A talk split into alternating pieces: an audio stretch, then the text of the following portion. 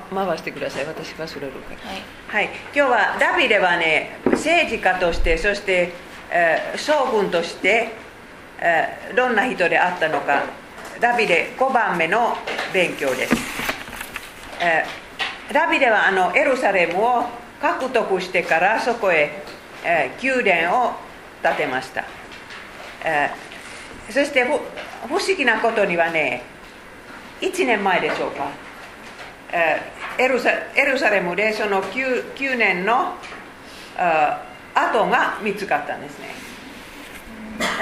ダビデの時代時代はああんまりそういう残すことがないですねだからダビデの名前も聖書以外にもちろんラビーの書いた本の中にあるんですけれどもその石とかねそういうところに書いてあるのは1回だけ見つかったんですだからこの神殿の跡跡が見つ見つかったのは大きなことです。去年見つかったばっかりで。だからダビデの神殿であるのか100%ではないんですけどでも8 80%でしょうかね。はい読んでください。ここから。はい、ティルスのヒラムはダビデのもとに施設を派遣しレバノン杉大工石膏を送ってきた彼らはダビデの王宮を建てた。そのレバレバノンの王様はヒヒラムという人だったからね。ダビデはこの人と決して戦争しませんでした。協力的な人でした。だからダビデの宮殿を建てるにも神殿を建てるにも大いに役に立った人です。はいこれは神殿のことですけれど宮殿のことですけれどもそれからダビデの政治はどういうものであったのかそれも聖書にはっきり書いてあります。ダビデは主が彼をイスラエルイスラエルの王として揺るぎないものとされ主の民イスラエルのために彼の王権を高めてくださったことを悟った。ダビデはモーセの立法を勉強。ああそれはあ読まなくていいんです、はい。聖書の箇所だけ、い。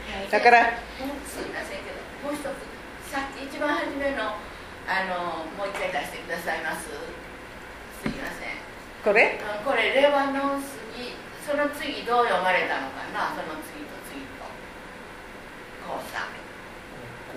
レバノン杉木工あ大工って呼んだかな？木工石膏モックって読むんですよ。木で、石工って読む。ほーはい。だから人のことでしょうえ、あ、そう、でも石工って言わないですか？木工石工。あそうですか。はい。木工石工はいはい覚えてたおきます。はい。本当に古いかなあったら一番いいですけどね。私のコンピューターの中には聖書の古いかなんかなないんですね。はい。ダビデの政治えこれうん見てください。主はえイスラエルのためにダビデを建てたとダビデ自身が分かったんです。自分のためではないんです。自分の家族のためではないです。イスラエルのためです。これだけ政治家が分かったらいい政治になるんです。でも でも政治家が思ってるのは自自分は国会議員をしている間金持ちにななりたいとかね。そんなことを考えたら政治はダメですね。だから本当に今日本日本もそうだしフィンランドもそうだしこんなこんな政治家は世の中で少なくなってた。全然自分が自分が偉くなるとかお金持ちになる。全然それは考えないで。国民に対して何が一番いいいいのかそれそれだけ考えた。ダビデはそういう人です。だからその宮殿もそんなすごいものにはしませんでした。お金はそういうふうに使わなかった。そしてダビデの顧問いろんなそういう政治家はその政治に加わりましたけれども読んでください。ダビデの叔父ヨナタンは顧問となった。彼は英知の人で書記官として務めた。白モニの子エヒエルは王子の養育係となった。アヒトフェルも王の顧問アルキ人フシャイは王の友人であった。政治家には政治の中にはこんな人がいましたけれどもえー他にもあるんです。これは歴代史ですけれどもあの第2サムエル記には他の人も並べているんです。とにかく、そのアドバアドバイスをする人。ダビデの王子ですね。ヨナタンという賢い王子イサイの兄弟兄弟ですね、えーそして子供を育てる人とあアヒトフェルはあと何回も何回も出てくるんです。顧問です。そして、えーあの王様の友友人というそういう仕事もあったんです。これは仕事です。そのために給料をもらいました。そう。その人も後でで何回も出てきますからお覚えてください。夫妻という人ですそしてダビデのお息子たちは成長したえ時はもうその政治に加わりました。お父さんのと一緒にテーブルで食事をしてその時もいろいろそんな話をしたと思いますけれども責任も少しずつ負わせられた。それも聖書に2回書いてあります。いいですか？はい。今のアメリカ大統領の書記官のああ書記官何何の意味ですか？えー、と大統領補佐官といいますか大統領のいろんなこうそうそうかもしれない。はいはい。書記官というんですか？書記官。はいはい。それでは顧問の代わりに書記官を書いてください。ああいやいやいやになるのかなとはいはい。そしてダビデの経済。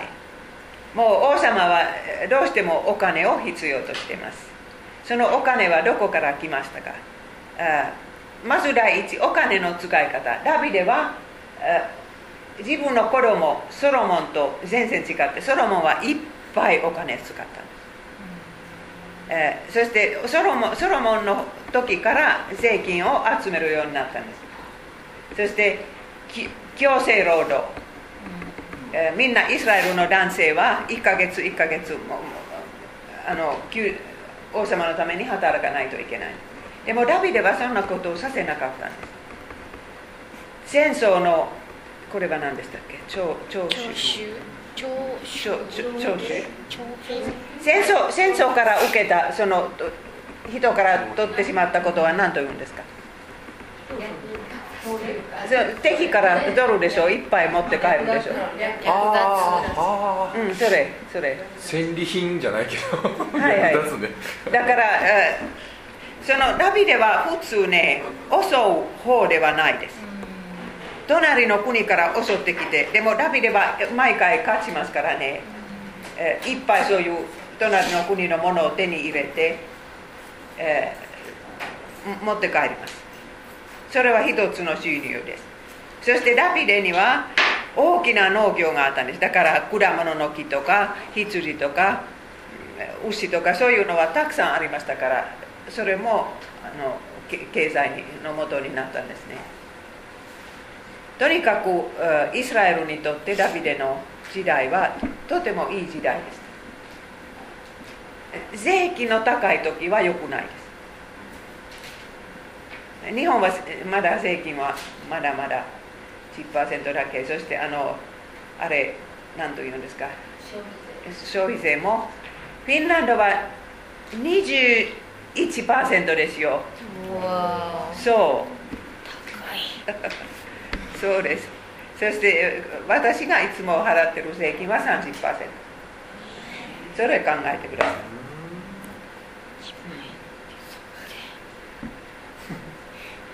でもその代わり、その代わりね、今までもう老後の心配とかそういうのはなかったんですけど、でも今ユーロはこういう風になってるからね、ヨーロッパの銀行は倒れてしまうかもしれない。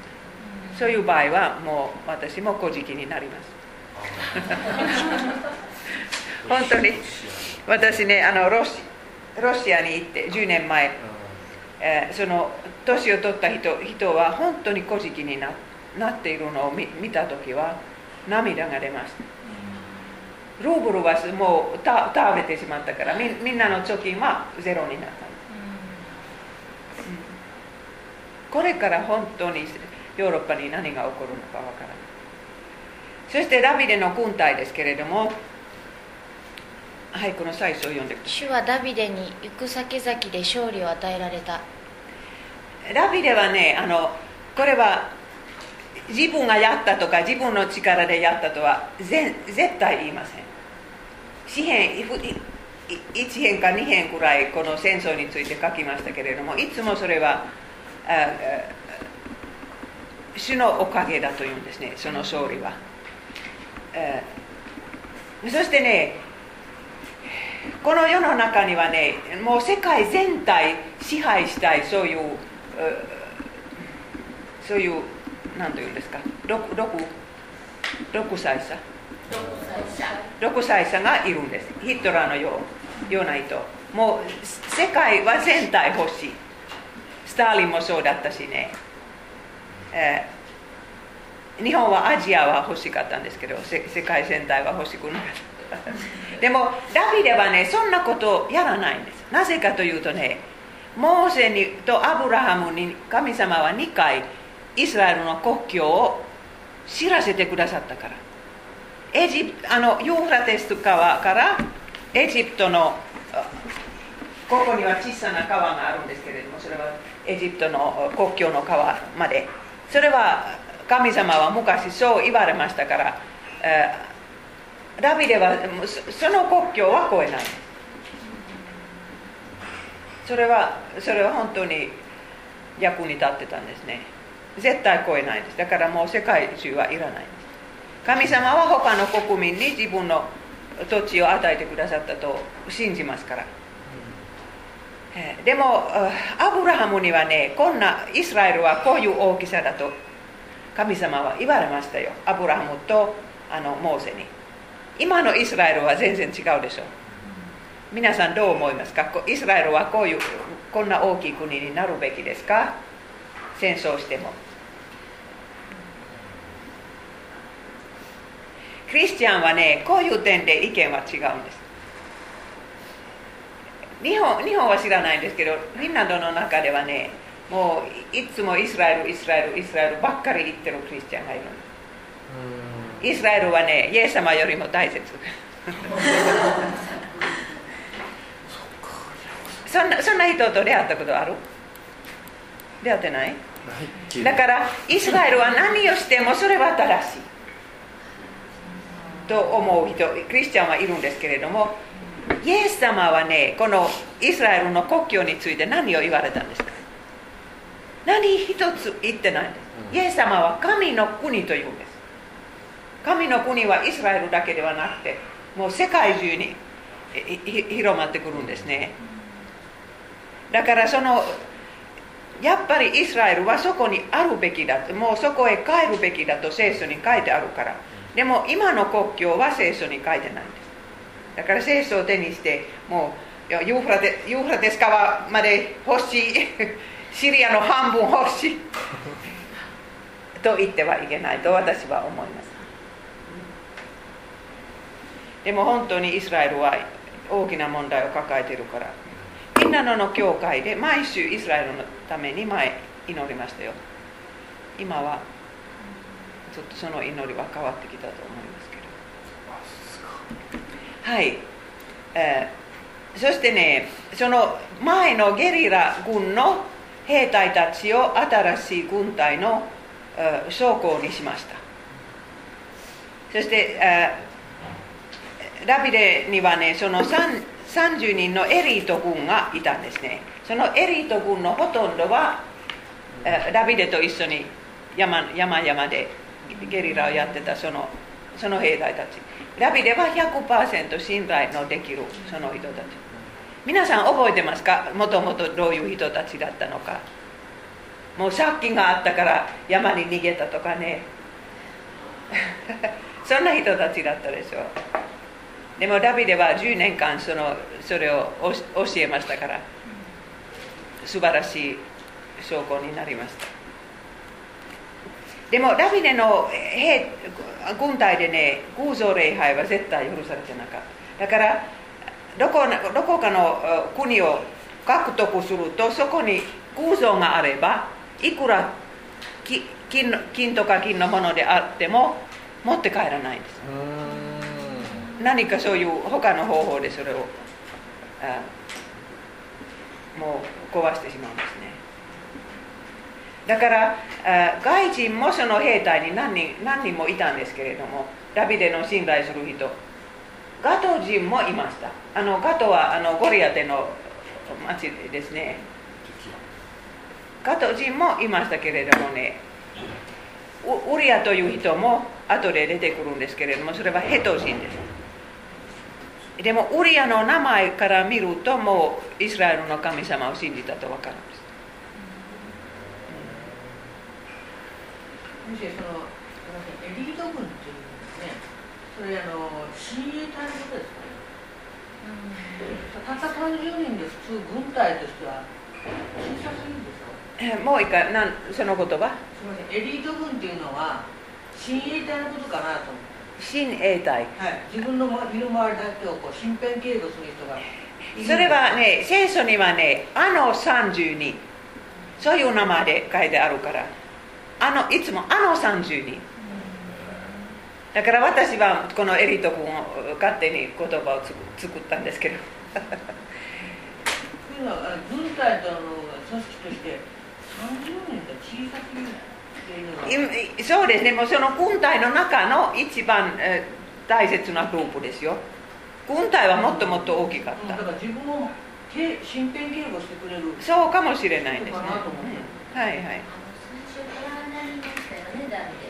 何？コラーナにはいはい。ねその時にそのたくさん逃げてきてそうそうそう。の30人ぐらいと10年ぐらい。いえいえそれは400人最初400人あと600人。あだからたくさんいましたけどね。例えばダビデの老い老いは確かに2人の老いはこの30人に入ってます。でもヨアブは入ってるかどうか。皆さんヨアブ覚えてるでしょあエルサレムを獲得した人。でもヨアブの話は後で何回も出てくるんですけれどもそのこの戦争はいちいち聖書に書いてあるんです。イスラエルの隣これはペリシテ人ですね。よく戦争しました。でもダビデはこのペリシテ人を何というんですか。ダビデが勝ったからペリシテ人はそれからイスラエルの歴史の中でもうそんな大きな問題ではないです。これまではねもう何百年も大きな問題でしたけどそしてそれからエドムモアブアンモンアンモンは最後です。そしてここにはあのアラムシリア。シリアとアラムは同じことですけれどもいろんなシリアとアラムの国がある。だからダビデは全部それは勝ちまし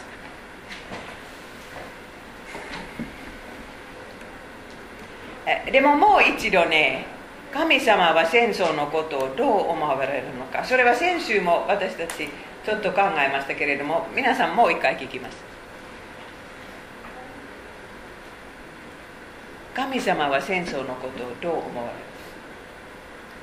クリスチャンは自衛隊に入っていいですか？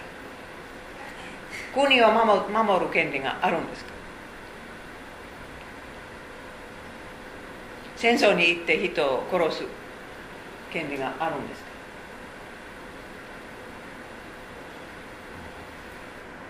聖書の中では神様が行けって言われる戦争いっぱいありますよね。そうそれを今に当てはめると行けって言われている人がいるでしょうか。そうですね。人を殺す権利はないけども実際自衛隊員でクリスチャンって言うと思うんですよね、でもセイマさんね、はえーもし世の中誰かが銃を持ってセイマさんのう家には入るとすうんします、そしてねセイマさんはその人を殺さなかったらその人はセイマさんの子供たちを殺す。そうどっちを選びますか？守る時にはやっぱり殺相手を殺すぐらいで注意しますね。そうだからそれは正しいでしょ。うおお父さんは子供が殺されるのを何にもしないで見る。だからもう人を殺してはいけないと思うから。でも国もそうです。だからあ日本の歴史とフィンランドの歴史は全然違うから。日本人はこんこんなのはあんまり考えたことないと思いますけれども。でもフィンランドはね小さい国で500万人しかいないんです。隣にはロシアがいるんです。昔からもう700年からね少なくても100年に1回襲ってくるもうフィンランド取りたいですね。私たちみんなをロシア人にしたいんですね。1回成功しましたよ。そのフィンランドは100年はロシアの下にあったんですけれども最後はもう学校の言葉はロシア語です。そしてフィンランドのバカ者をロシアの兵隊にするんです。あ1回だけではなくて2回2回があったんですね。だからもう1938年とか9年はスターリンはやってくるんですね。もうエスエストニアにもフィンランドにも同じことを言うんですね。あなた方の国から小さな土地が欲しいエストニア人はどうぞと言ったんですそして全国全体を取っちゃったんですねエストニアは40年も50年もロシアの下にあったでしょう半分の人はシベリアに、えー、シベリアにもう送られたんです半分まではなかったんですけどでもたくさんでしたフィンランドは嫌と言ったんですねそしてソ連が襲ってくるとフィンランドはもう戦争しました4年間やったんですけど5年間。でもでもね結局は負けましたけれどもお手上げまではなならなかった。だからロシア人はフィンランドに入ることできなかった。戦争は？それは戦争はダメです。悪いですね。でも自分の国を守る権利があるんです。でも勝手にひもう隣の土地が欲しいと思ってお襲ってはいけない。だから自衛自衛隊にね日本の国を守るためにクリスチャンが入ってもいいと思いますよ。あそう思いませんか？だから日本には全然自衛隊も軍隊も兵隊もなかったらねちょっと危ないです。北朝鮮のような隣もいるから。中中国もね中国も もう台湾が欲しい。あのこれから日本も欲しいというかもしれません。ダビデはいっぱい戦争しましたけれどもダビデはねもう手が地に何ですか。何？そ染まってたから神殿を建てる権利がなかったああそっか。ダビデはもう神殿を建てたかったんでそれは大きな夢でしたけどね。後で話します。でもでもその時それまでは神様は戦争のことを全然コメントしてなかったんですけどその時はねあなたの手は地に染まってるから立ててはいけない。だからその一つの文章からね神様の本当の御心は戦争のないことです。でもこの罪の世界ではそれは無理です、えただそのソロモンの名前は平和という名前でしょう。サロン。そして、えイエス様は平和の君と言われています。ダビデの子イエス様は平和の君ですけれどもイザヤ書に素晴らしい言葉がそれについて書いてありますから読んでください、はい、地を踏み鳴らした兵士の靴血にまみれた軍服軍服はことごとく火に投げ込まれ焼き尽くされた。一人の緑子が私たちのために生まれた。一人の男の子が私たちに与えられた。権威が彼の肩にある。その名は驚くべき指導者力ある神永遠の父平和の君と唱えられる。ダビデの王座とその王国に権威は増し平和は絶えることがない。そういう、えー、平和の平和が絶えることがない時が来るんですダビデの王座には。それはイエス様が神の国をもう始められたからですよ。だから神様はこの世をもう一度新しく創造される時時はもう戦争が終わりそしてもう一つ素晴らしいことはイエス様について書いてあります。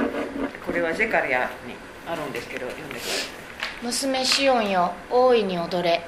娘エルサレムよかんかんえ？看護の声を上げよ。見よあなたの王が来る。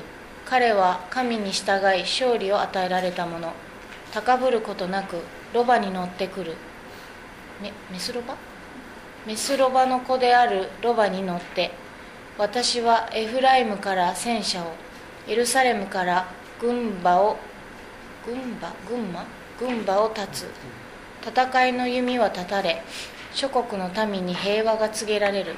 彼の支配は海から海へ。大河？大河から地の果てにまで及ぶ。ダビデの国はユーフラテスからもうエジプトまででしたけれどもこの国はイエス様の始められる国はもう海から海まで。神の国キリスト教会。そして本当にそのクリスト教会は平和の国であるべきです。戦争のないところ。だから旧約聖書からねその戦争の話を読むとこれを思い出してください。イエス様は叩かれてもご自分は叩きませんでした。自分の敵を祝福してくださった。それからあのメフィボセトの話が出てきます。皆さんは宿題を読みましたか？その中で出てきましたけれどもこのメフィボセトヨナタンの子供。メフィボセトは5歳の時お父さんとおじいさんは戦争で死にました。そしてその時は宮殿から逃げないといけなかったんですけれどもメフィボセトを持っていた女性は落としてしまったんです。お母さんの名前は全然出てこない。だからお母さんはいつ死んだのかどこへ行ったのかわからないんですけれどもとにかくその子守は落としてしまったんです。そして二足は怪我しましたからもう歩くのは大変でした。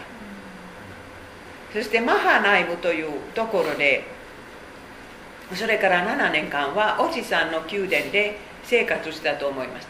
サウルのイシュボセトという息子は7年間王様だったでしょう。そしてダビデは南。イシュボセトは北の王様でしたけどね。ヨルダン川の東側でしたよ。このマハナイムという町。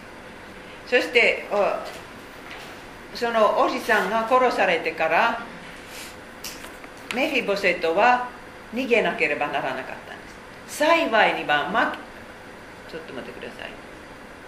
マキルマキルという良きサマリア人のような人がいましただから自分の家に関係しましたこの人は後で出てくるんです後でダビデが逃げなければならない時はダビデを食べさせるだからマキルという人はもう困った人は誰であってもととにかく助けてあげるというという心を持ってた人ですそしてメフィボセトはお金は全然ない。んですだからそのマキルの家でお世話になってそういう中で結婚するんです。皆さんどう思いますか？もうもう元気でもないしお金もないないですけれども結婚はするんです。だからヨナタンの子供でしたからやっぱりその魅力はどこかにあったと思いますそしてミカという子供も生まれてくるんです、えーでもメフィボセトはねお父さんとダビデの友情についてどれくらい知ってたと思いますか？皆さん。聖書に書いてないんですけど。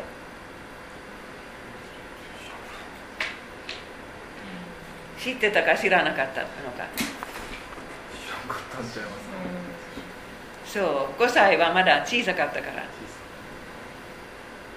おじさんは話したでしょうか？おじさんは知ってたんですけどね。でもサウルの家族家族の中でそんな話はあんまりしなかったかもしれない。でも私はねメフィボセトはダビデが非常に怖かったと思いますね。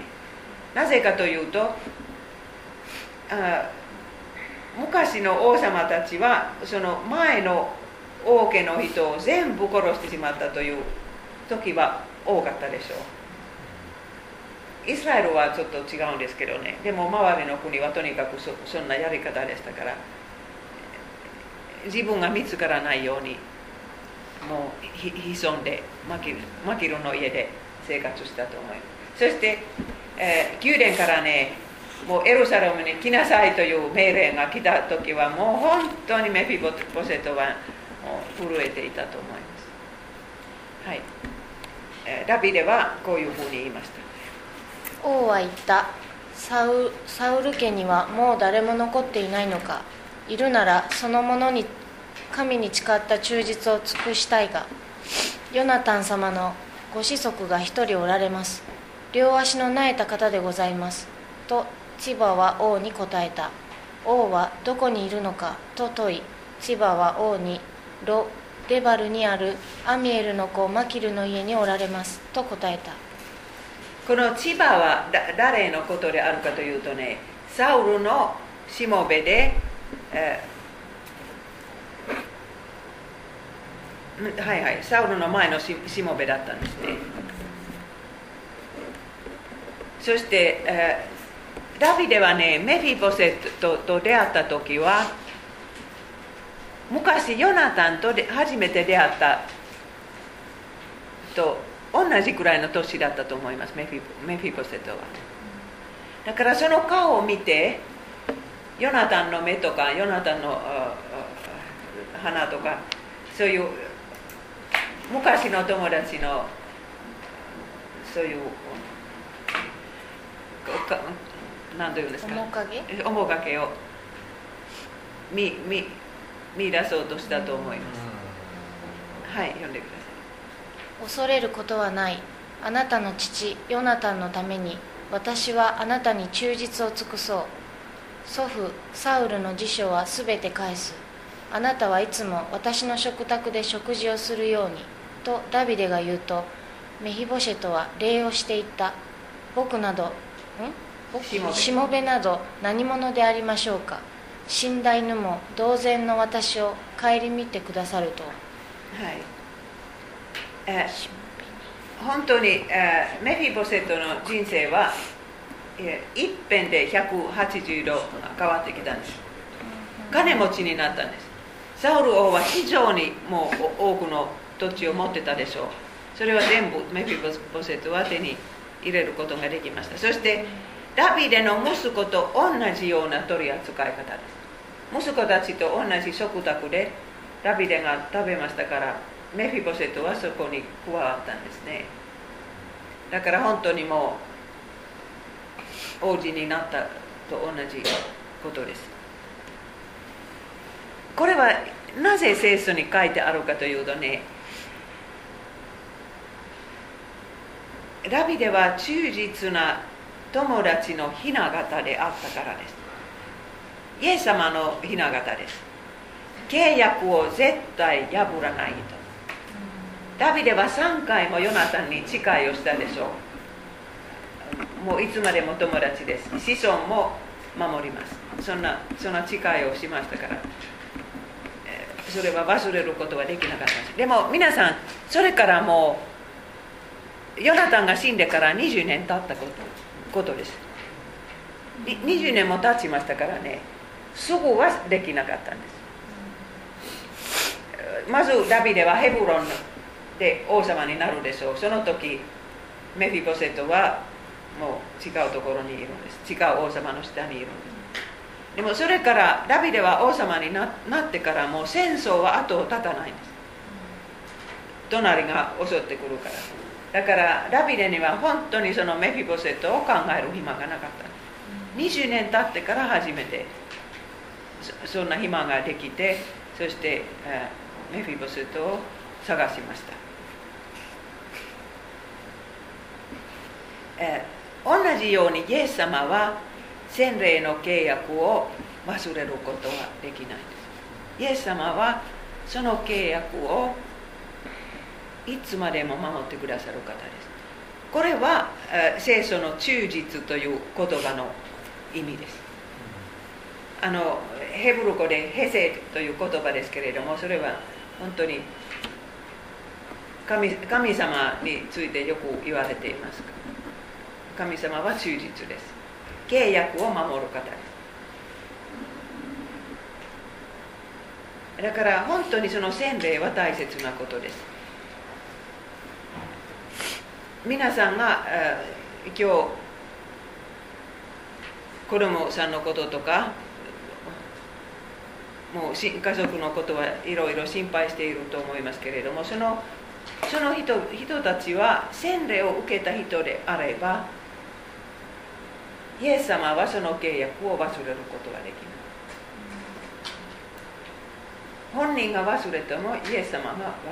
ですだからもうそのいもう全部潰してそのまた信じるようになるためにイエス様が努力してください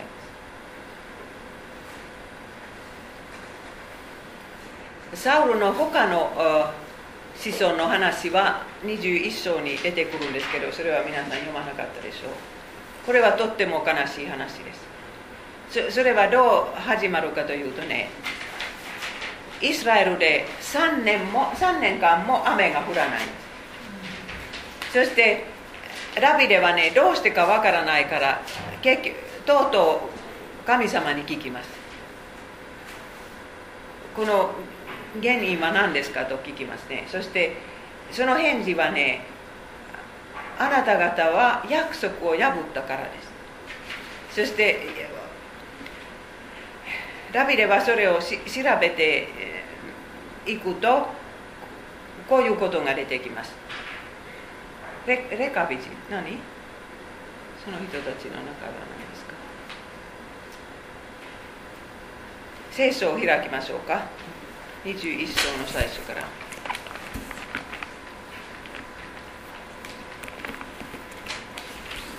どうぞ。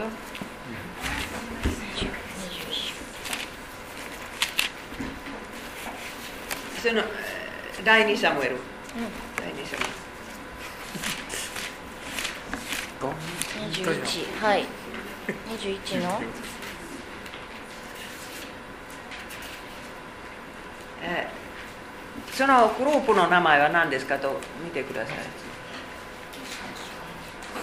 五節五節5節これをギベアライセテ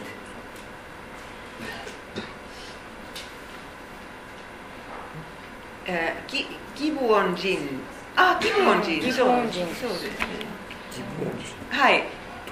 私ね説説明します。ギブオンというのはあエルサレムの近くの山です。そこには大きな町があった。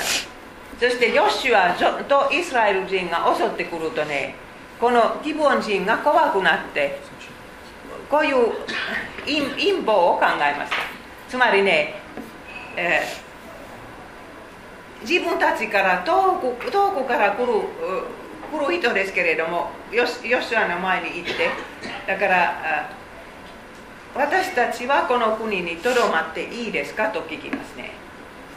そんな近い希望さんの人ではないないないと嘘をつくんですけれどもとにかくヨシュアはあなた方はここに住む権利があると約束す。る主の名前で約束しますけれどもだからそのギブオン人はイスラエルの中に住むようになったん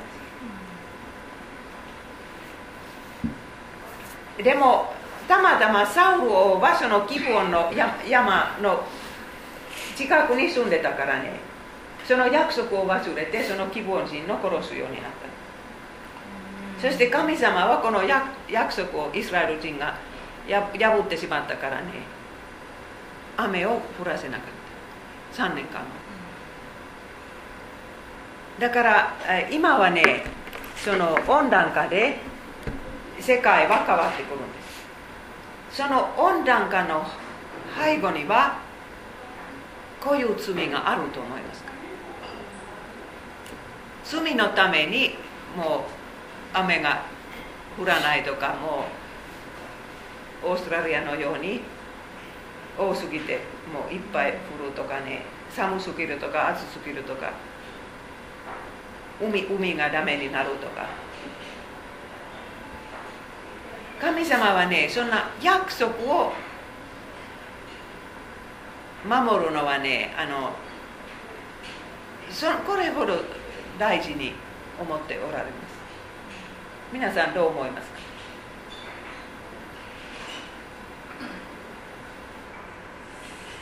だから温暖化の背後背後にはねそんな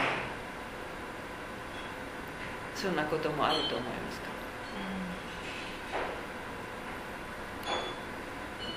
私はフィンランドを考えるとね例えば離婚は非常に多くなったんですね。そして離婚は毎回その約束を破るでしょう。この人と一生一緒にいると毎回約束するでしょう。契約しますね。契約します。だから本当にそのそのことは多くなるなることも神様はいいいい目で見ておられないと思います。日本はまだまだそんなに多くないですね。西洋と比べたら。そうですか、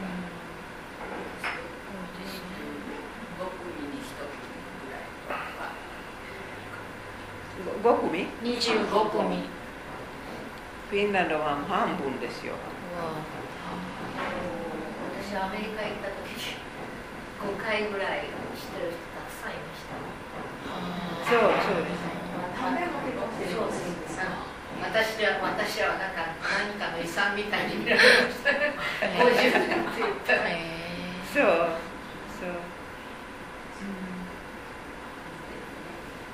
そそしてそれは寂しいことはねもう教会で5回やる人がいるんです。それはもうもう本当にキリスト教会の教え教えはなくなってしまいます。フィンランドはもともとそうではだからもう離婚したら教会でやってはいけなかったんですけれどもそれは戦争の後変わってきて。教会は反対しましたけれどけれども大統領の一言で変わってきたんです。それそれからもう本当に進んでしまって今今同性愛のカップルが教会で結婚するするべきだというと思う人が多いです。多分フィンランド人の半分です。半分以上。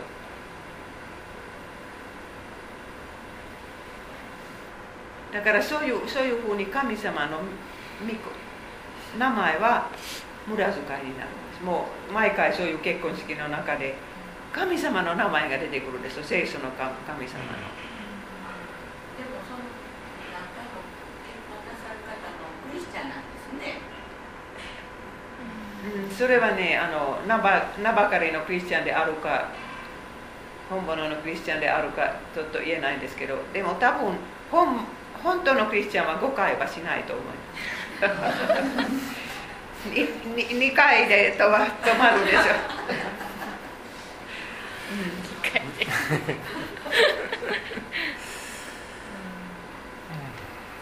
そうですね。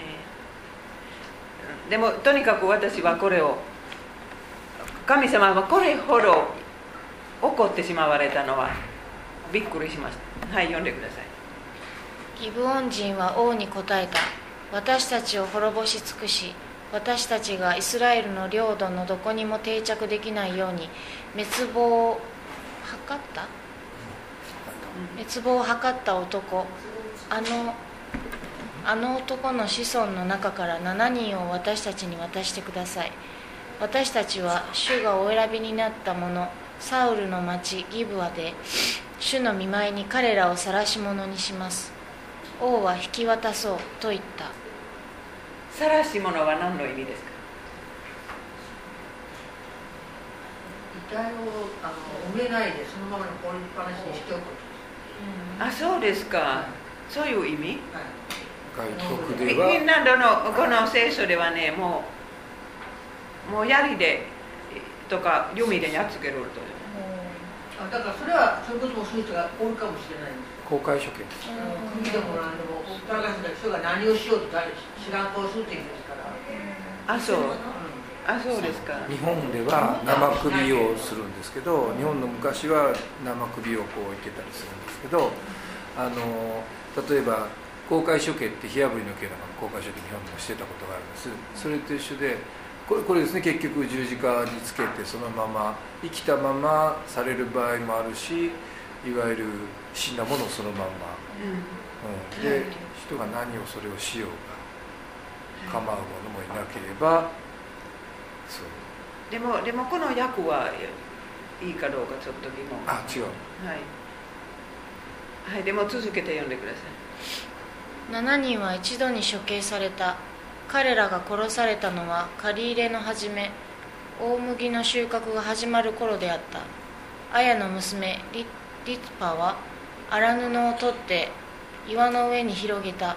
収穫の初めの頃から死者たちに雨が天から降り注ぐ頃までリツパは昼は空の鳥が死者の上に止まることを夜は野の獣が襲うことを防いだ。えーだから7人サウルの子孫7人選ばれてしまったんです。8人だけでした。メフィボセトとプラスこの7人、えサウサウルの娘の5人とこのリツバはサウルの妾でした。その2人の合わせて7人の男の子は、まあ、男の人だったと思いますけれどもそれは槍で刺さ殺されてそしてああいうふうに、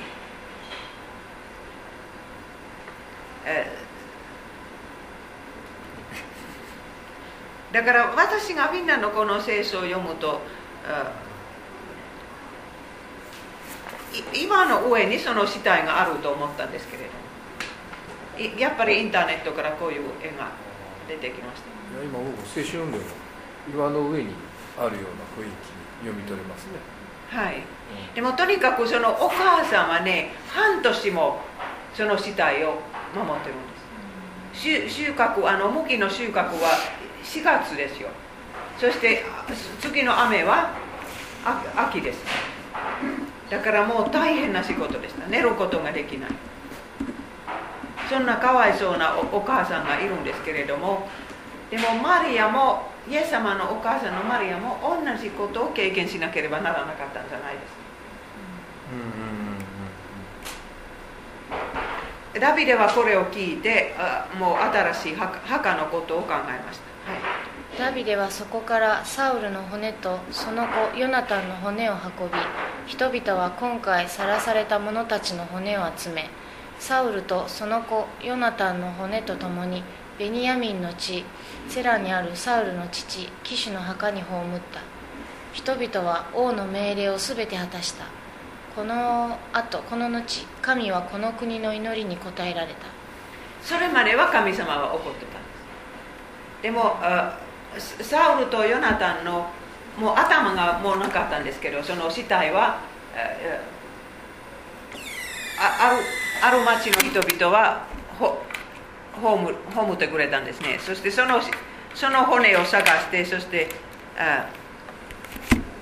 この7人の骨一緒にその家族の墓にちゃんと葬ったんですね。これでサウルの子孫の物語が終わるんです。メフィボセトだけ残ってます。はい。そしてこれから神様はあダビデに大きな約束をなさいます。そしてこの話はあダビデが神の家を建てたいというそういうことから始まります。今聖書に新しい名前が出てきます。それはナタンという預言者です。今までもダビデには預言者でしたけれどもその預言者はガドという人です今ナタンの名前は初めて出てくる、えーそしてこういう会話がありましたけれども読んでください。王は預言者ナタンに言った。見なさい。私はレバノン杉の家に住んでいるが神の箱は天幕を張った中に置いたままだ。ナタンは王に言った。心にあることは何でも実行なさると良いでしょう。主はあなたと共におられます。イスラエル人はいつもね神様は天幕に住んでおられるはずだと思ったですね。それはモーセの 立法から読んでも天幕の建て方はそこに書いてある、えー他の周りの国は自分の神々にたのために大きな神殿を建てたりするんですけれどもイスラエル人はいつも天幕でいいと思ったんです、えこのこの時も一つの天幕はちょうどさっきのギベオン山ギベオン山の上にあったんです。ただ箱はその中になったなかったから本物の神殿はなかったんですけど。でもダビデはねもうエルサレムはありますからね。もうエロエルサレムにちゃんとした神殿を建ててもいいじゃないですかと考えるようになった自分の家とその小さなテントはあんまりにも違いますから。ナタンはこれはいいアイディアだと思ったんですけれどもその次の夜は神様はナタンに違うことを言われたんです。それはここに書いてあります。主はあなたに告げる。主があなたのために家を起こす。あなたが生涯を終え先祖と共に眠る時あなたの身から出る子孫に後を継がせその王国を揺るぎないものとする。この者が私の名のために家を建て私は彼の王国の王座を常しえに固く据える。皆さん短い文章ですけれどもこれは旧約聖書の一番大切なメシアへのメシアについての予言です。メシアについていっぱいここのここに書いてあります、えまず第一ダビデは神様に家を建てたかったんです。そして神様はいえいえ私はあなたに家を建てると言ったんですね。そしてその家はダビデのそのこれからの家族のことです、えーダビデが生きている間はその家は建てられないんですけれどもでも子孫はそれを建てるんです。そして王座はダビデの王座はこの世の中からなくななくならないと書いてありますね今のユダヤ人はこのことはどう思うでしょうか皆さんダビデの王座はこの世の中からいつ、えーなくなったのか知ってますか最後のダビデの子孫はいつ、えー王座に、えーついでたのか紀元前何百年。ババビロンに連れられて行った時でしたけどそれはね紀元前600年くらい。それぐらい覚えてください。紀元前586年。それから誰もダビデの王座に座る王様がいないんです。神様はどうやってこの約束を守られたんですか？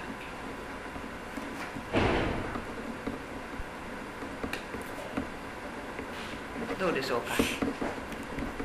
こういうことですよ。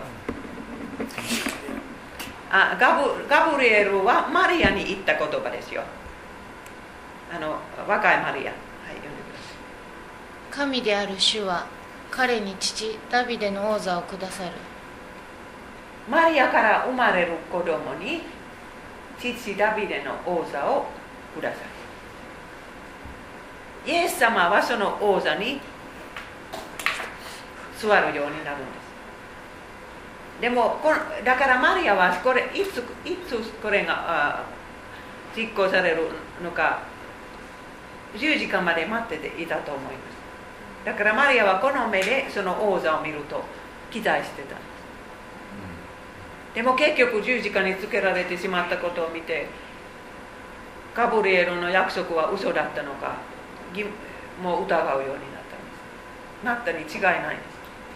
でも復活の朝は本当の意味が分かったんです。イエス様は王様です。そしてその王座は天国にあるんです。神の右の手に今も座っておられます。その右は力の力あるそういう場所です。そうだからダビデに言った神様の言われた言葉はこんなすごい意味があるんです。それだけではないです。ダビデの子はイコール神の子という文章もこの約束の中にあるんです。読んでください。私は彼の父となり彼は私の子となる。旧約聖書にはねこんなことが書いてあるああることに皆さん気がつきましたか？イエス様が現れてくるとねユダヤ人はそのためにイエス様に対して怒ってしまうでしょう。イエス様は神様は私の父だと言ってるから。でもでもユダヤ人が待っていたメシアはただの王様だからに人間より大きな存在ではないと。この言葉はちゃんと読まなかったんです。神の子イコール。イコールダビデの子イコールだ神の子。そして イエス様はねこの言葉は2回も天からそれはイエス様の上で聞こえてきたんですね。洗礼式の時と栄光の山。これは我が子。私はこの子を愛してると神様は言われたでしょう。何か間違いある？栄光のが栄光の山。あそうですか。すみません。すみませんひらがなすすぐ出てきます。あののははい。でもこういうふうに旧約旧約聖書と新約聖書は一致します。だからだから私たちは聖書に信頼できます。これは人間が考えるような本ではないです。そしてねこの約束の中ではダビデの子は神殿を建てるということはあるんです。そしてソロモン王は神殿を確かに建てました。素晴らしい神殿でした。それは400年もそこに立ってましたけれどもそれからバビロニア人がやってきてそれを燃やしてしまった。そして新しい神殿はエスラたちが建てたんですけどそしてヘロデ王はももっともっとすごくしたんです。それはローマ人があたたあの燃やしてしまったんです。でも本物の神殿は何であるかはイエス様がヨハネ2章に言われますはい読んでください。この神殿を壊してみよう。3日で建て直建て直してみせる。イエスの言われる神殿とはご自分の体のことだったのである。イエスが死者の中から復活された時弟子たちはイエスがこう言われたのを思い出し聖書とイエスの語られた語られた言葉と信じた。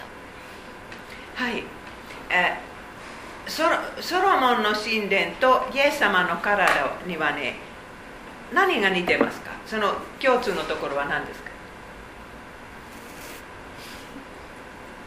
どうしてイエス様はご自分の体を神殿とえ呼ばれたんですか？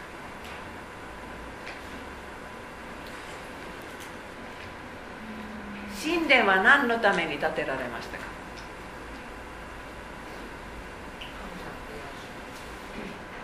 もう一回神様を礼拝する。ためにそう神様を礼拝する。神様と出会うため。ユダヤ人とか、まあ、イスラエル人はここで神様と出会いました。神様は絶対ここに存在してくださると信じましたから。イエス様は神様と私たちと出会う場所でしょうもう一つあるんですどうして神殿が建てられた。のか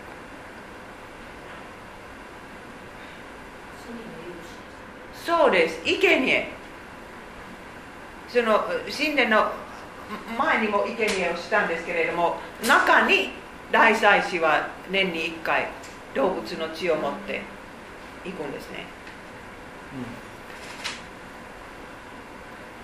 だからこのソロモン王の神殿はイエス様の体の雛形。ですそしてこれは全部ダビデにナタンが言ったんですね。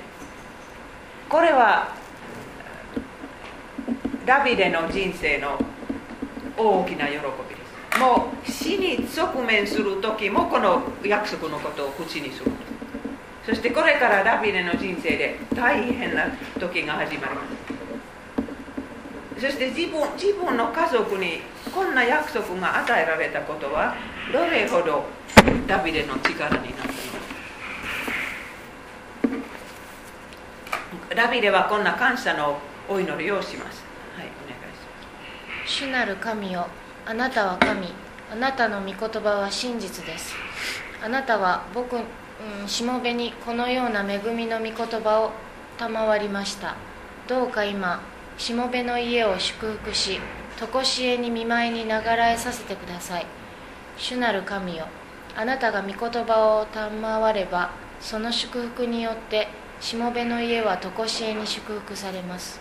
しもべの家はどこしえに祝福される皆さん想像してください。もし神様は皆さんにねあなたの家族あなたの子供子孫あの、ま、孫子孫もう再臨までみんな信者であるあるしあなたに仕えている。そういう約束を聞いたら私たちもこんなに喜ぶでしょう。そう、えーでもこれもダビデの想像した通りにはならなかった。本当にもうそれからイスラエルの歴史を読むと400年もダビデの子孫の話ばっかり。いい人でしたか？もうイスラエルとかユダの王様は私一回数えましたよ。何パーセントがいい人か何パーセント でもでも半分もいい王様ではないですよ。非常に悪い王様。例えばマナセ。マナセは、新しい習慣をあイスラエルにもう外国から持ってきたんです。を燃やすんです。だからもう本当にそういう危機の時には一人の子供をそういうふうに捧げるともう救われる。そういうのはアッシリアからとかなんとか隣の国からそういう習習慣をイスラエルに持ってきたんですそしていっぱい罪を例えばこの神殿はねもう空像の像はもういっぱいあったんですね。そして神殿の中で娼婦も同性愛の男性も住んでいたんですよ。そういうことになったんです。だからダビデがここで想像しているのはのももう立派なみんな立派な人で心から神様をに仕えているということを思うんですけどそうではならなかった。それでも神様は約束を守ってくださったダビデの子孫からそれでもイエス様が生まれてきた。私たちも家族を見たらもう本当にこの練習は救われるのか。でもでもねそれでも神様はみんな天国へ導いてくださる力がある。でも神様の約束は私たちが想像もできないようにえー実行されます。それはダビデの歴史から学び。ます先生今の文でね一番下の文ねこの約束はこれからダビデを捧げるっていうこの日本語はよくわからないんですけどこれえからダビデを縛るんだったらわかるいえ縛るではなくてダビデを助ける。力つけるあダビデを助けるっていうんですか？そうだあ捧げるとはあこれは違うんですね。さ助けるんですね。そう。ダビデのはい。そしてダビデの家という言葉はこの石に書いてあるんです。ダビデは聖書の聖書以外のところに1回だけ書いてあるんです。まあラビの本は違うんですけどそれはたくさんあるんですけどこれが1993年イスラエルで見つかった石です。そこにはダビデの家と書いてある。石石板ですか、そうですね。石板ではないですけど、ストーンタブレットってやつですうん、タタブレットではないと思う。基礎みたいなものじゃないですか。基礎。ビルの入り口に入ったりああ低素みたいなものですか。ああいの家はないんです石ええ家いやいやで家じゃ何なんですかじゃあの木の家を建てようと思ったらものすごくおあ金えいや木の家はいいですけど何なんですか？あのだから石で作ったお家。そうですね。家に書いたんですか？いやそそれは私もでもタタブレットは私もうたくさん見見ましたけれども、これはタブレットではないですね。ああ、なんか石のその低素みたいな。そうですね。なるほどテストとは書いてないでしょうけどはいそしてダビデの最後の戦争です。内戦はこれから1回あるんですけどもう外国と戦争する最最後の戦争です。アモン人、えーそしてナハスというアモン人の王様はダビデの友達でした。戦争がなかったんです。でもナハスが死んでしまったらもう本当にバカな息子がいてだ 皆さん読みましたか？そう本当にもうバカなことをするんです。お葬式にダビデが人を送りますけれどもその人を何というんですか恥ずかしめに合わせます。そしてダビデが怒ってしまってもうこれから戦争になるとアモアモン人が分かるとシリア人の助けをお願いします。でもその助けのために何ともね金を払わないといけない。高くつくんですこの戦争。そしてヨアブはその最初の戦いはでは勝ちます。その時シリア人は国へ帰ります。でもダビデはそのシリア人のところも支配するようになるんですけどね。アモン人は自分の町に、え閉じこもって門を閉じますね。このラバーという、町は今のアンマンですね。ヨルダニアのアン首都アンマンのところにあります。その時ダビデはその包囲の時はそこにいたくないです。それまでダビデはいつもいつも自分の兵隊と一緒にもう何ヶ月も何年も戦争に行ってたんですけどね。今はエルサレムにとどまります。どうしてでしょうか？私はダビデについて本書いた時は分かったんです。つまりこの話はそれそれもう順番ではないんですけれどもここのことはアンモンの戦争の前に起こったと思いますはい読んでください。ペリシテ人は再びイスラエルと戦った。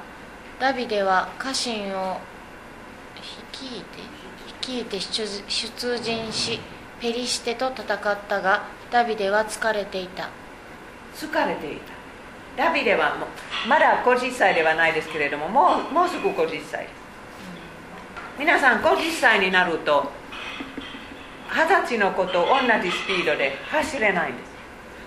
そして戦争で戦争でね走ったりもういろいろそういうのはやらなければならないからダビデは疲れてしまったそういうのは書いてあるんです。あそういう疲れでした、そうそうです。はいそして同じところにこれこれは17節に書いてあるんですけれども読んでください。それ以来ダビデのか家来たちはダビデに誓わせた以後我々と共に戦いに出てはなりません。イスラエルの灯火？はい。灯火を消さぬよう心がけてください。一人のあペリシテ人はダビデを殺そうとしますもうあのゴリアテのようなそういう大男ですけどね。だからダビデの最初の戦いはああいう巨巨巨人？と一緒。そして最後もそうですけれどもアビザイというボーイは助けにやってくる。んです来なかったらダビデは殺されたのに。その時イスラエルの兵隊たちはもうもう王様え一緒に戦争に来ないでくださいと言うんですね。でもダビデはそれまでもう本当に大きな遭遇でしたからどう感じたでしょうか？本当にもう大きながっかりでしたね、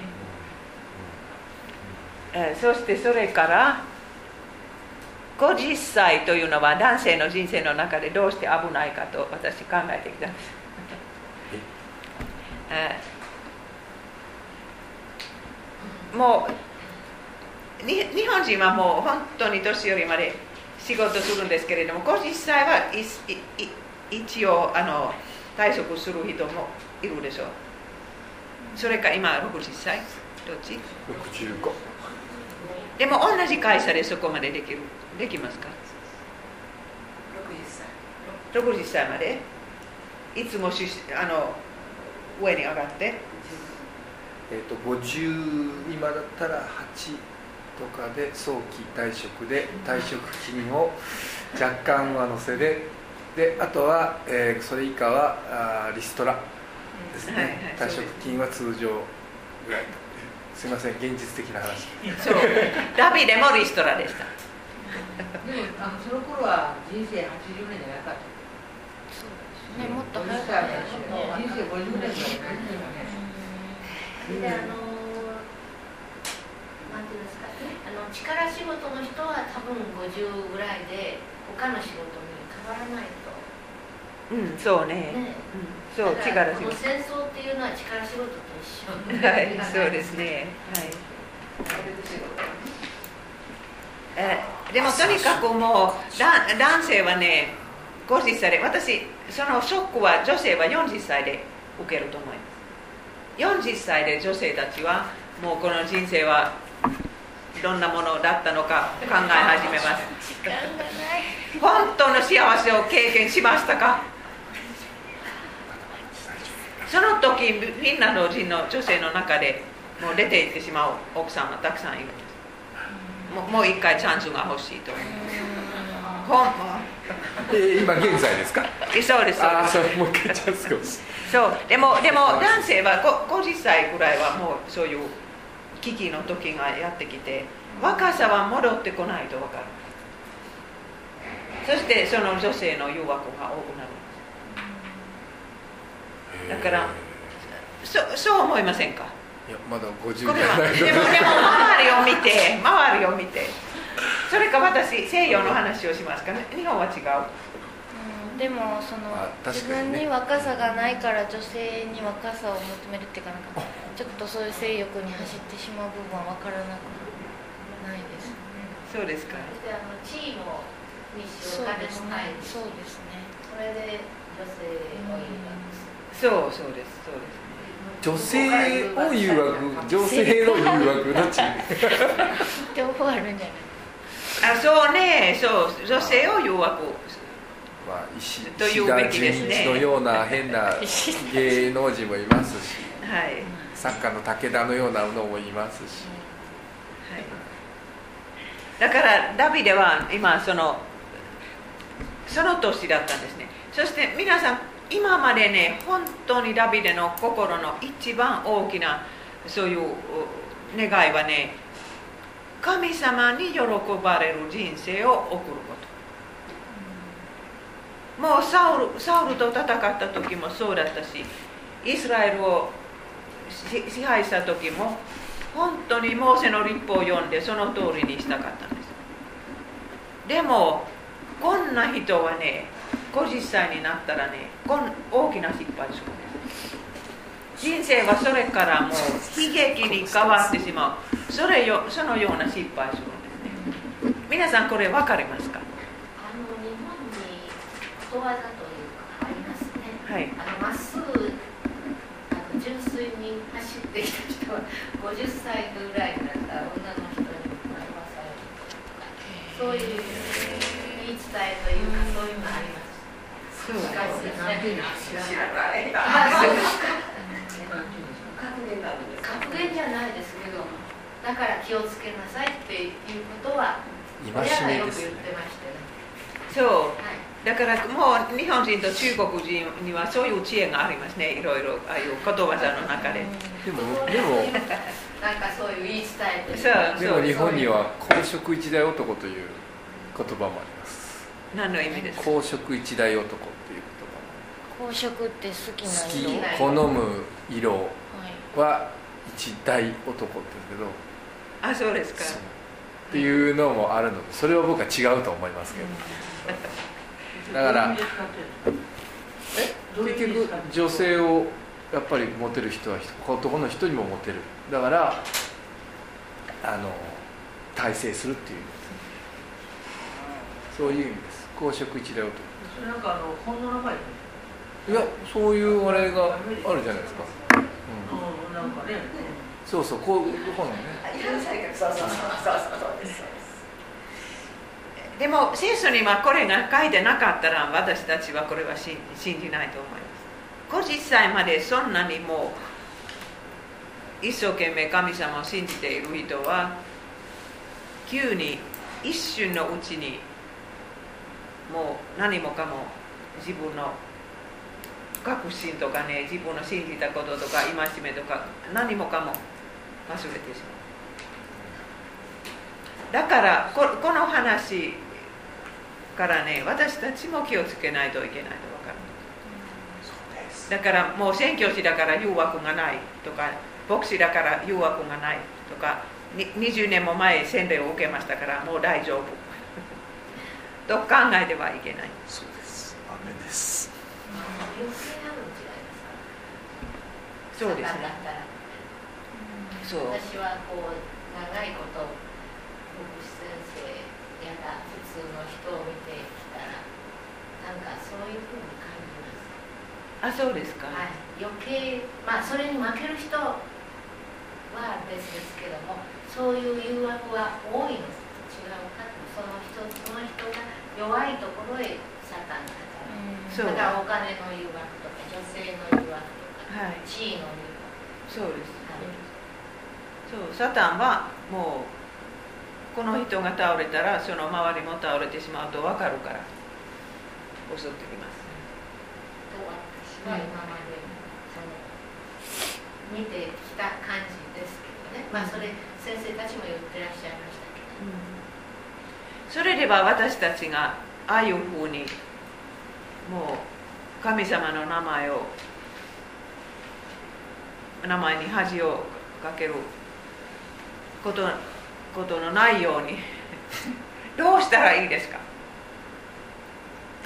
自分はそういうそういう罪から守ることどうやって？はい。僕はもうイエス様のみ十字架の聖書御言葉のみです。はい。はい。そうです。御御言葉です。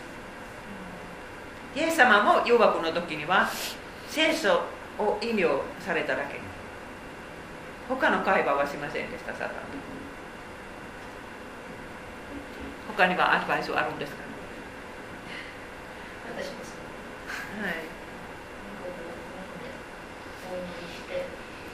だから自分が例えば誘惑を受けた時にこれに負けそうですとか素直に神様に祈って御言をいただいて。そしてもう一つ私もう一つアドバイスを言うんです。それは神様だけではなくもう一人のクリスチャンにも言うべきです。もう負けそう、ま、負けそうな時は。ああ支えてもらうクリスチャンね。そうでそう。鳥なしの祈りをしてもらうんですね。とかとか牧師先生に本当にもう罪の告白とか。でもとにとにかくもう一人のクリスチャンが必要。そして毎週毎週それをその誘惑と、まあ、負けてしまったことはあのあ毎週ではなくて毎月あのせあの生産式のところへ下ろしておくでも大変な戦いですね。ダビデはねもうハレムがあったからねそういう部分はその男性的なしっかりした部分は成長しませんでした。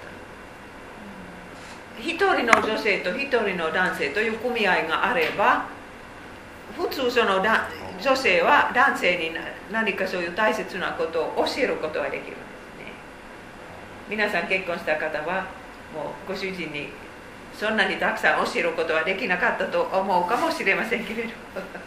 でもとにかくとにかくね結婚してない男性と例えば40歳で結婚してない男性と結婚した男性は違うでしょう。もう本当に奥さんから知恵が 知恵が入ってくるんですけど。雨。でもでもハレムがあればそんなのはないですね。ちゃんとした会話もないし一緒に祈ることもないし。ダビデにはねもう妻20人。妾10人がいたんです。合わせて30人。子供も30人ぐらい。あの娘は数えてないからわからないんですけど息子たちは19人。だからほとんどのほとんどの女性たちは一人の子供を産んでそれから産まない。あ男の子はとにかくそうですからね。その男の子たちの名前は聖書にお母さんの名前は聖書に出てくるからこの人は一人しか産まなかったと分かります。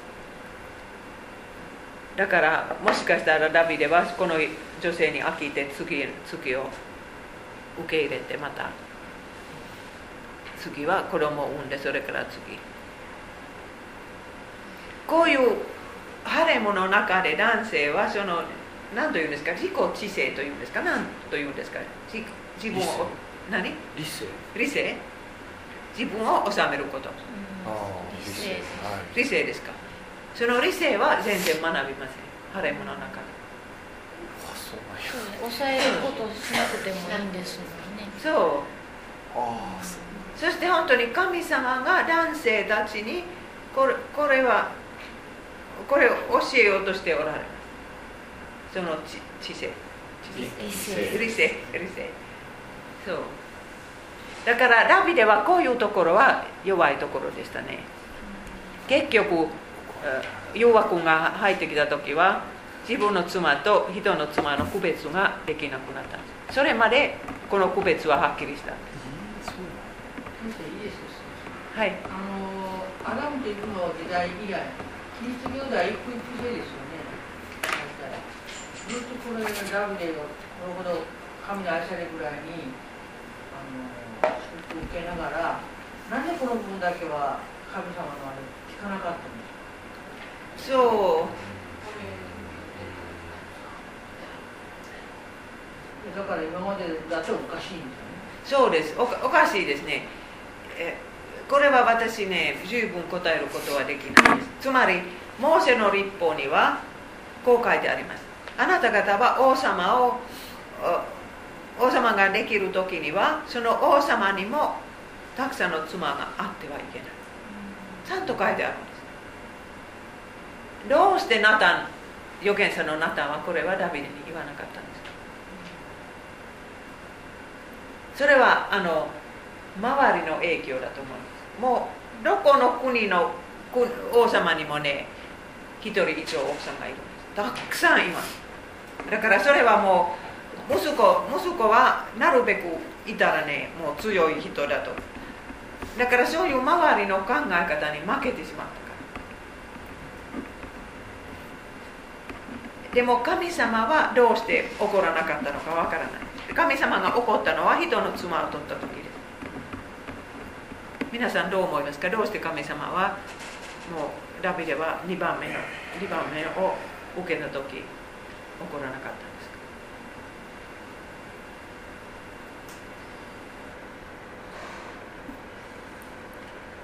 か？旧約聖書はねもう人の生涯を語ってます。そしていちいちこれは悪かったこれは悪かったこれは良かった。こういうコメントはないんですよ。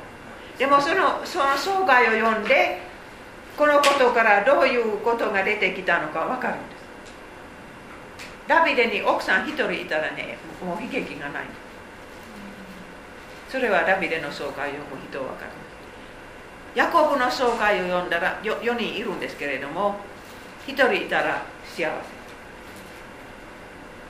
ただ息子は少ないですね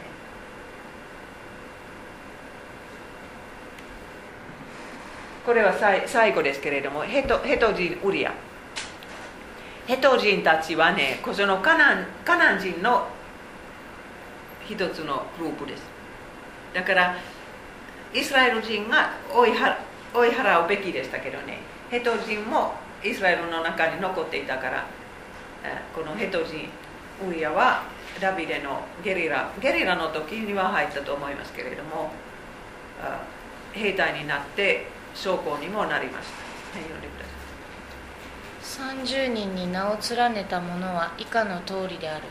ヨアブの兄弟アサエルドドの子エルハナンヘト人ウリア総員37名、はいそして次のえーバテシバはエリアムの娘バトシバでヘト人ウリアの妻だった。だからエリアエリアムという人はどちらにも出てきます。エリアムはダビデの将校の一人です。そしてバテシバのお父さんです。だからそういうふうに、えーあのウリアとバテシバは結婚したと思います。軍隊であの軍隊で出会った 二人の男性はそういうふうに結婚。はい。はい、でも来週からあのこの話ですけれども今日の宿題書いてください。来週までの宿題。でも今日はねじ実章まででしたか？8章まで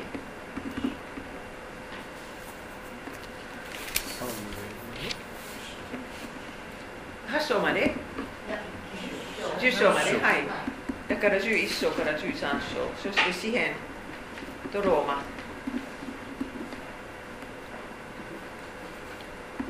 第2さん11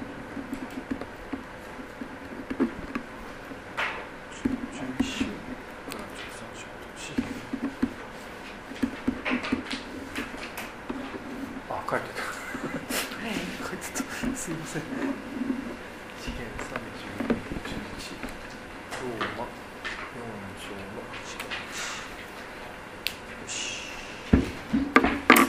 今までのダビデの話どう思いますか旧約聖書を読んでいてねはい旧約聖書って物語的なところが多いでしょはいで旧約聖書を読んでいてその中にイエス様を見つけているという作業がねはいなかなかできないそうですかあのこうして話してたとあのあここがイエス様ににつながるこの文章なんだっていうことが分かるんですけど、それは自分で読んでるとなかなかあのそういうふうに書いてあるところは分かりますけどね、うんそう書いてなくって、うんあのつながるところがはいそう通読会はいして、あの、現在8番ですけど、あの、ずっともう12年通読会をしてて、それで今4回目読んでるんですね。そしたら、あの、初めの頃は人数だとか、人の名前とか、地名とかは、ただカタカナが分からなくて読んでるだけでなんですけど、こう回を重ねると、だんだんとその地名のそれどこら辺とか、この時代のこの辺とか、それからその人のつながりとか、言うて分かりませんけどね、でも1回目より2回目、2回目よりは3回目、それで、ああそこがこうなったからこうなったんやみたいなことも、ちょっとずつそうそうですはい、ね分かってきますけれども、でもやっぱりあのその旧約の中に新約の着想事を見つけていくのは、とても難しい作業そうですね。はい。あの通読会が通読するのが目的なので、あんまりその理解しようとか分かろうとすると通読が進まないので、ただ通読しているんですけれども、今日ここの一番大切なミッションについての要約っていうところ、はいここも何度も読んでるけれども、あそうなんやと思って、すごく嬉しい。そう。だからあ私たち教職者はそのために給料を受けます。もうそのために時間を置いて聖書しっかり読んで仲介書も読んでそしてそれはもうほ他の仕事をやってる皆さんに説教とか講演の中で言う言うことでしょう。だから私の大きな使命はねもう聖書をみんなに面白くすること。そのために本本も書くんですけどね。自分の頭からもう物語を作らないでもう聖書の物語からもうその意味を探してはっきりと書くこと、はい、あの名簿はもう回った？はい。あ神崎さんも丸入れて。それでは祈ってほしいことがあれば教えてください。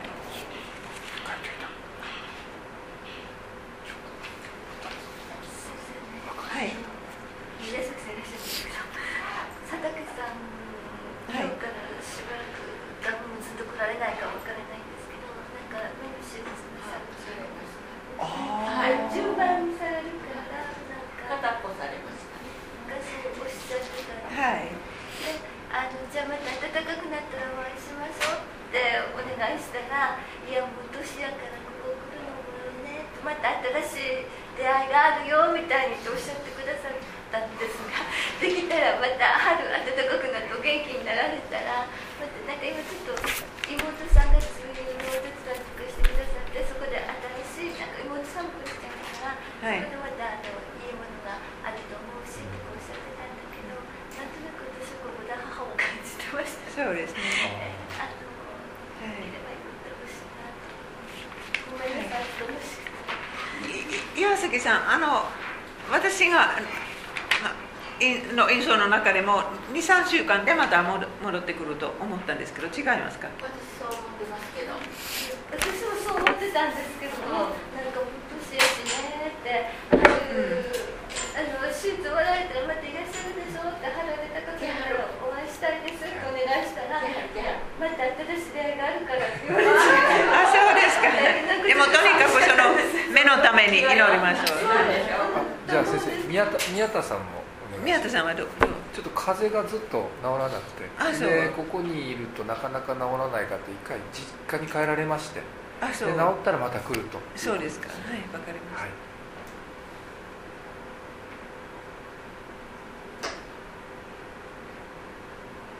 たはいそれではお祈りします。天のお父様あなたはダビデを導いてくださいました。そしてダビデを通していっぱいいいことをなさいました。これからダビデの罪のことを勉強しますけれどもそれを通しても私たちに語りかけてください。とにかくあなたはダビデのような忠実で契約を絶対守ってくださる方であることを感謝します、えー家族のためにまた自分の家族と皆さんの家族のために祈ります。どうかみんなみんな揃って天国へ行けますように助けてください。みんなの抱えている困難はえー天国への道と道に変わりますように助けてください。高さんのおおばあさんはえー洗礼を受けて召されました。そしてお葬式もキリスト教のお葬式であったことを感謝します。どうか親戚残りの親戚もこれからお葬式で聞いた牧師の話を忘る忘れることができないように助けてください、え佐竹さんのために祈ります。一回もう目の手術はされました。あともう一つあるんですけれども佐竹さんは去年本当に、えー倒れてしまったんですけどそれからまた立ち直って勉強するようになりました。どうかなるべく早くまたここに加わりますように助けてください。そしてテープを聞いて、えーこの今日の話が十分分かりますようにお願いいたします。その目は本当にまたよく見えるようにお願いいたします。そして宮田さんのために祈ります。宮田さんも一生懸命勉強しましたけれども今帰ってるそうです。どうかその風邪を治してください。そして宮田さんは今23ヶ月の勉強は本当にプラスになりますように助けてください、えーこれから春のことを考えますけれども新しい学院生入るかどうかは毎年の心配です。どうかイエス様この学校がなくならないように。学院生を送ってください。そして聴講生も送ってください。イエス様の皆によって祈ります。アーメンね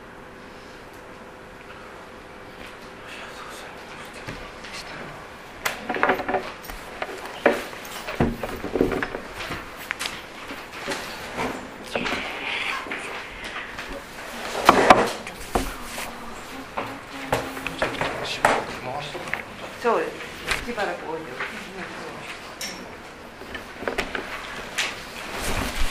すいませんそれは任せることできますかはい、お願いしますダビデはさやっぱり男性的にも草とか遊んだけ行ってくれるぐらいから恥ずかしかったでしょそうねやっぱり性的にもすごくこうさ元気あったらねはい師匠ね先生あのじゃなか今だったら例えば桂さんご存知ですか、はいもちろん私がいた時全然 OK だ。あのあの奥さんが今病気です。それを言ってますそこ言い方したらいいかなと思って奥さんはね。それはもう 2, 年から聞いてるんですけどでもあのね目が見あんまり見えないしはい。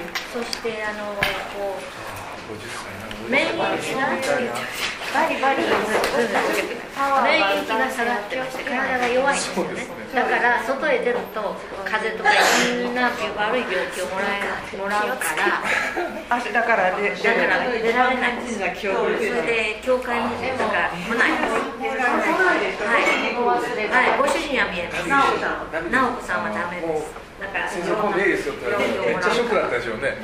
でな直子さんは娘さんはあな直子さんはあんまり見ま見えま見えませんかわいいかわいい子供はいそう時々時々来られます。そうですか。はい。あんまり来られません。でこの間お嫁さんが来られてこれ石田さんと佐竹さんがいた。だい。てありがとうございますあそうですか。そそう私桂さんのためにも祈ってるんですけど、はいそんなに病気であるはい全然だから出られないんですそこそうです。か、はいお医者さん行く時だけあそう、落ち込んでます。いやそれが会えないんですだからそういうふうに人に会うとその免疫が良くないから。で電話もあんまり出られないんです。電話したんですけどね。明日あ私家庭集会しますのでその時に多分ご主人はそこにまた電話しときますここにこれはあの